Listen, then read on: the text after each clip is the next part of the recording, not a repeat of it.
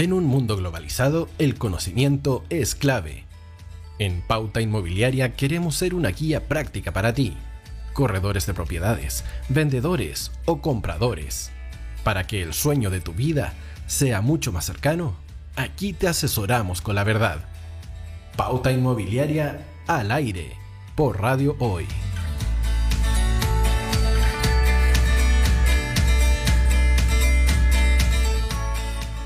Hola, hola, ¿cómo están ustedes? Muy bienvenidos a un nuevo programa de Pauta Inmobiliaria. Y hoy vamos a conversar de temas que de alguna manera pudieran complicar a los inversionistas inmobiliarios, pero ojo, que también es bueno que tengamos claridad a los corredores de propiedades en cuanto a lo que está relacionado con los tributos y los impuestos.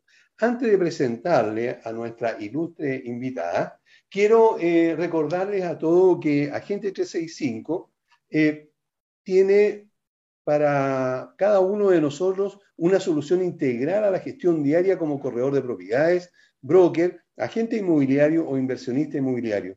Con Agente 365, entre otros beneficios, puedes publicar en tus propiedades en más de 34 portales inmobiliarios.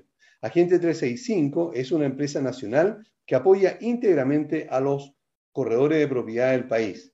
Ubícalos en www.agente365chile.cl, pero Debo eh, mencionarle de todas maneras otra situación. Durante el mes de febrero estuvimos haciendo una promoción, o estuvo Agente 365, de que se le llamó la modalidad freemium y que se esperaba que tú conocieras el sistema de ellos sin pagar. Ahora, que, se, que marzo ya empezó, para ayudarte, te están otorgando un excelente beneficio que consta en ocupar dos meses de nuestro servicio y solamente pagar uno.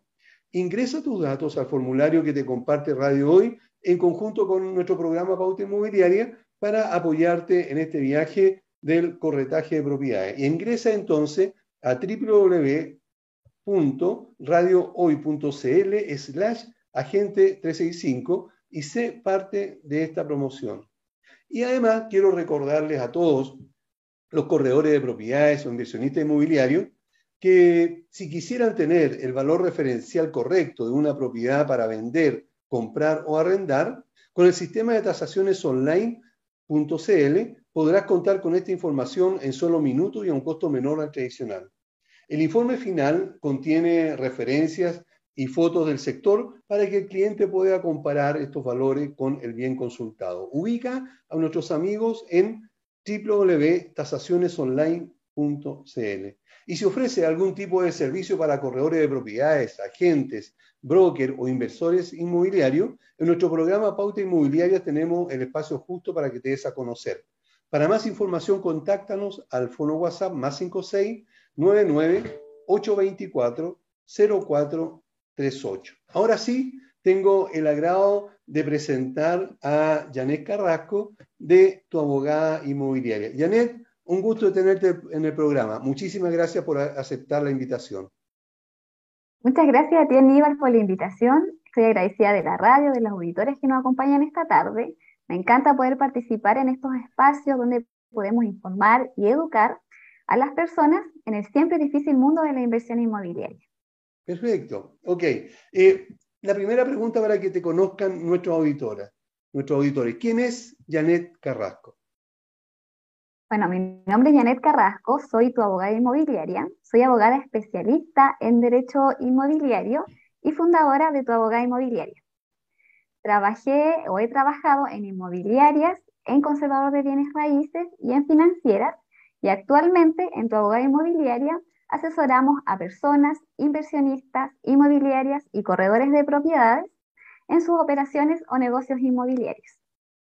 Ok, perfecto. El tema que tenemos que conversar hoy, eh, yo sé que es bastante complejo, por lo menos para la mayoría de las personas, porque todos nos enredamos con esto de los impuestos, especialmente con los impuestos eh, inmobiliarios. Eh, entendemos que en algún momento hay que pagar impuestos. Y debido a que es complicado para la gran mayoría de las personas entender este, este eh, esta situación de, tener que pagar eh, en algún momento algún tipo de impuesto, es que quisiera preguntarte primero, como para ir despejando dudas, eh, ¿cuáles son los principales impuestos que se le pueden aplicar al, al negocio inmobiliario? Sí, los principales impuestos que se deben tener en consideración al momento de realizar un negocio inmobiliario para no tener problemas con el servicio de impuesto interno son el IVA o impuesto al valor agregado, el impuesto a la renta, el impuesto de timbres y estampillas, si es que, si es que queremos comprar con un crédito hipotecario, y eh, los impuestos territoriales. Ok, ahora eh, cada uno, por supuesto, se debe pagar eh, de, manera separada, de acuerdo a la, la, situación que se esté dando, ¿verdad? Claro, ahí hay que estudiar caso a caso cuál es el impuesto que, que corresponde. El que más conocemos nosotros son los impuestos territoriales, que serían las mal llamadas contribuciones. ¿Por qué mal llamadas? Afectan, a, casi todos. Porque en realidad es un impuesto territorial, no es una contribución. Es un ah. impuesto territorial que, que, afecta al dominio de bienes raíces, como más adelante lo, lo, voy a explicar. Correcto, no, no, eh, no me había puesto a pensar en eso, porque yo no es que yo quiera contribuir, yo quiero contribuir a lo mejor con una, en una asociación, un gremio, eh, a la Cruz Roja yo contribuyo, digamos, si hago un aporte. Aquí no, porque aquí es un impuesto, o sea, es una obligación. Claro, es una obligación que, tenemos y que, se debe cumplir cuando las propiedades están afectas, porque no debemos olvidar que también hay propiedades que están exentas de este pago. Claro. Eh, buena observación la tuya. ¿eh? Mira, no, yo no había pensado en ese, en ese punto. Ahora, eh, ¿cuándo las operaciones inmobiliarias van a estar afectadas a IVA? Esta es una muy buena pregunta, Aníbal, porque como todos sabemos, el IVA es un impuesto que grava ciertos contratos, operaciones o transacciones expresamente establecidas en la ley del IVA. Este impuesto implica que el vendedor debe recargar en el precio un 19% al comprador. En el año 2016 hubo una reforma tributaria porque antes del año 2016 solamente se trataba de grabar la actividad de la construcción con el IVA, pero desde el año 2016 todas las ventas de inmuebles, ya sean nuevos o usados, tributan con IVA siempre que estén eh, realizadas por un vendedor habitual. Ya. Ahora, eh, en el caso eh, que tú estás señalando, antes de todas maneras entonces se pagaba IVA o no, o yo al comprar una propiedad nueva estaba pagando IVA de todas maneras o no? Antes no se afectaba como se afecta ahora, que todos pagamos IVA por la compra de un inmueble cuando está realizada por un vendedor habitual. Antes solamente pagaba IVA o se trataba de grabar la actividad de la construcción. Ah, la actividad de la construcción.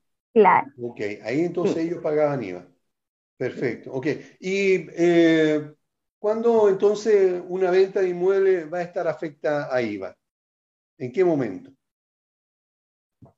Hay que, hay ir revisando, como decía, caso a caso, pero los principales elementos que se revisan para saber si una, compra, una venta está o no afecta a IVA son que debe existir un contrato, como por ejemplo una compra-venta.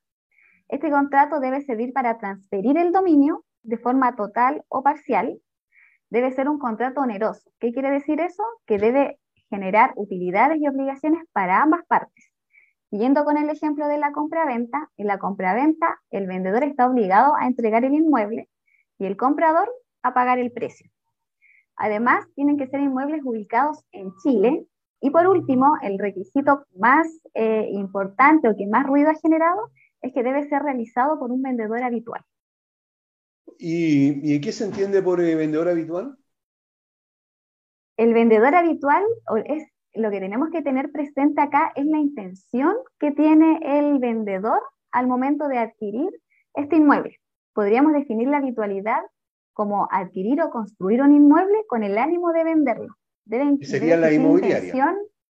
debería existir la intención de la reventa. Ah, pero, claro, por ejemplo, las inmobiliarias, ellas construyen pero con el ánimo de, revender. O también uno, por ejemplo, podría eh, no sé, si se le presenta la oportunidad de comprar un inmueble a bajo precio, por ejemplo, ahora en la pandemia, que, mucha gente necesitó, quedó sin trabajo, empezaron a vender sus casas y a lo mejor se presentaron oportunidades de inmueble a bajo costo y los inversionistas aprovecharon de comprar estos inmuebles con el ánimo de revenderlos. En ese caso sí estaríamos en presencia de un vendedor habitual que pagaría IVA. También otro ejemplo que podemos encontrar es aquella persona o inversionista que compra un terreno para construir un inmueble, pero para venderlo. Nunca tuvo la intención de vivir en ese inmueble. Su intención siempre fue construirlo para revenderlo. Entonces, en ese caso, estamos en presencia de un vendedor habitual que pagaría IVA por esta operación. Ok, entonces, eh, para entender, cuando hablamos de una persona eh, que puede ser vendedor habitual, puede ser una persona natural o jurídica, en primer lugar, ¿verdad? Eh, va a depender. Y, y con el ánimo, si yo compré algo para tal vez mejorarlo, compré una propiedad y como muchos hacen, ¿verdad? La mejoran un poco, le hacen un mejor jardín, la pintan o, le hacen las reparaciones y después la venden a un valor, por supuesto, superior. Eh, eh, ¿cómo, ¿cómo, se paga el IVA ahí? O sea, ¿qué, eh, ¿qué tiene IVA? ¿Qué, ¿Cuál es el impuesto que se paga por la, si hay una diferencia? Sí, Aníbal, ese es un muy buen ejemplo porque pasa mucho eso, que se compra un inmueble y se arregla un poco para poder venderlo a un mejor precio. Entonces ahí esa operación sí estaría grabada por IVA y ese sobreprecio tributaría con, el impuesto del valor agregado. Ok, ¿cuándo una persona pasa a ser eh, un vendedor habitual? ¿Basta con que lo haga una vez? Es decir, yo compré esta propiedad porque quiero eh, hacer un negocio, la quiero vender, a lo mejor la compré en, pandemia, la compré muy barata, y eh, ahora que ya está pasando la pandemia la quiero vender porque quiero tener la diferencia esa que me puedo ganar, esa utilidad. Eh, pero nunca más voy a comprar. Igual soy habitual por el hecho de haber eh, hecho este negocio o no.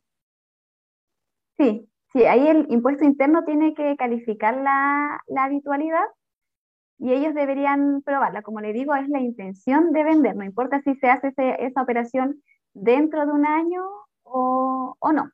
Por ejemplo, antes existía también, eh, antes de una reforma tributaria que se hizo, de que las personas que compraban y vendían dentro del año se consideraban habituales. Era una presunción de habitualidad. Ah, Pero actualmente esa presunción ya no existe, se eliminó. Entonces es el Servicio de Impuestos Internos quien debe probar si existe o no habitualidad. Ok, o sea, ya no se presume, sino que ahora se dicta, digamos, se, establece. ¿Tú eres habitual o no eres habitual? ¿Sí? Claro, claro. El, el Servicio de Impuesto Interno puede ahí probarlo. ¿Y qué pasa si una persona eh, compra eh, un, inmueble nuevo y lo quiere vender antes de un año?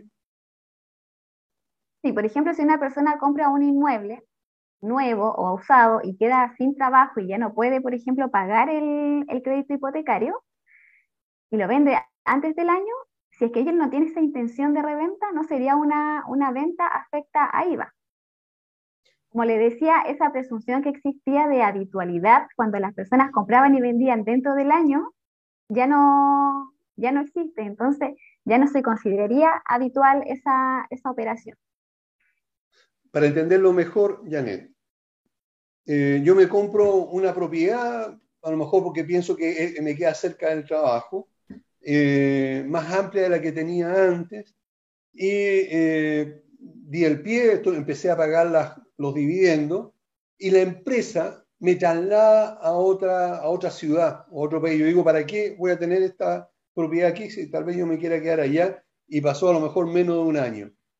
Pero y la voy a vender, pero seguramente le voy a sacar el precio eh, que es prácticamente que yo pagué, digamos, en, la cuota, porque la voy a vender a un valor. Pero siempre es un valor mayor, porque dentro, en, dentro del margen de un año, la propiedad ya ha tenido su plusvalía. ¿Debo pagar impuesto y si tengo que pagarlo, eh, por qué valor me lo van a cobrar?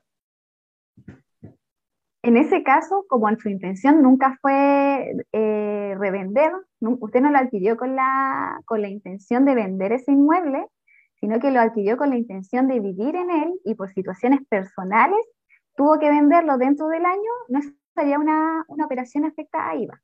Entonces no pagaría ese impuesto.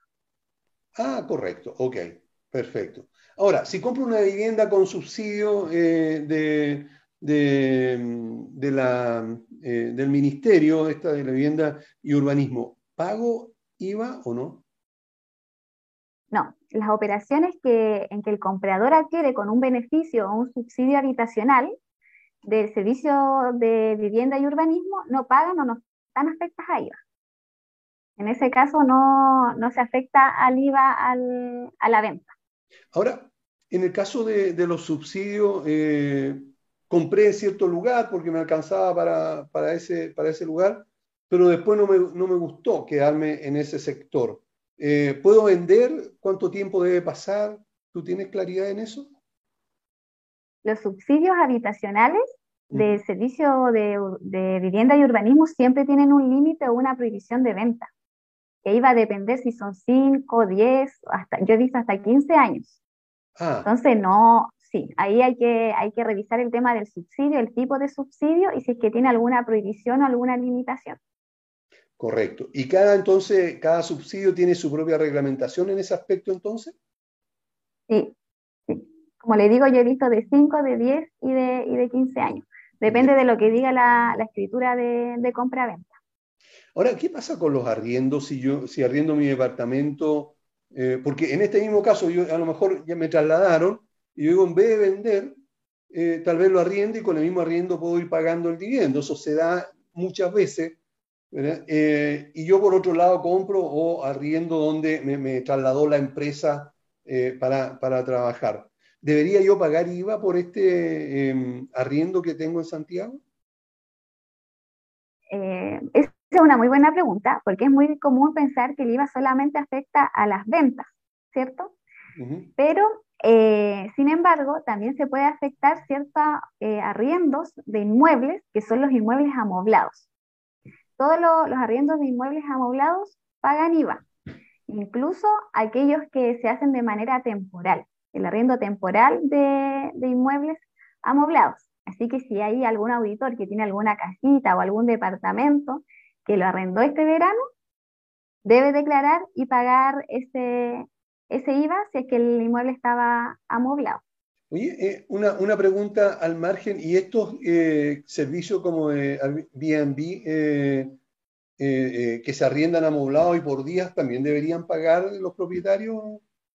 Sí, también deberían declarar y pagar ese impuesto. Ah. Yo he visto que, por ejemplo, en Booking cobran el, IVA, cobran lo, el IVA de manera inmediata. Dentro del